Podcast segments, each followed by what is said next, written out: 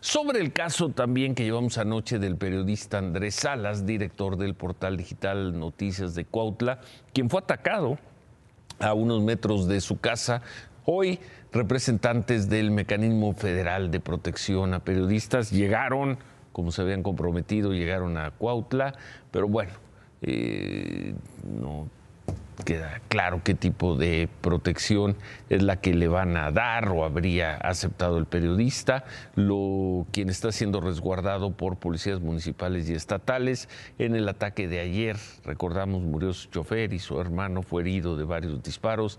La propuesta que dice que le hicieron las personas del mecanismo federal fue, por lo pronto, sacarlo, por lo pronto, sacarlo de Cuautla como una medida de protección.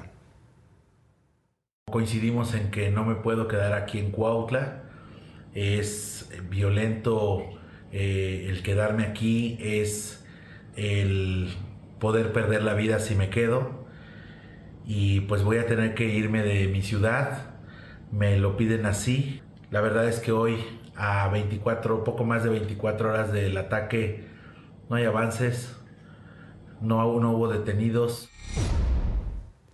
Andrés, Andrés Salas le pidió a la Fiscalía General de la República que atraiga el caso del ataque en su contra.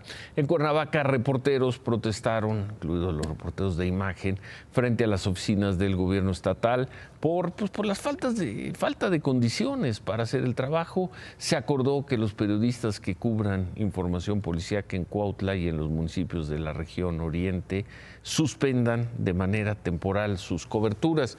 Sí se suspende de manera temporal la cobertura sobre las notas eh, criminales, ¿quién gana?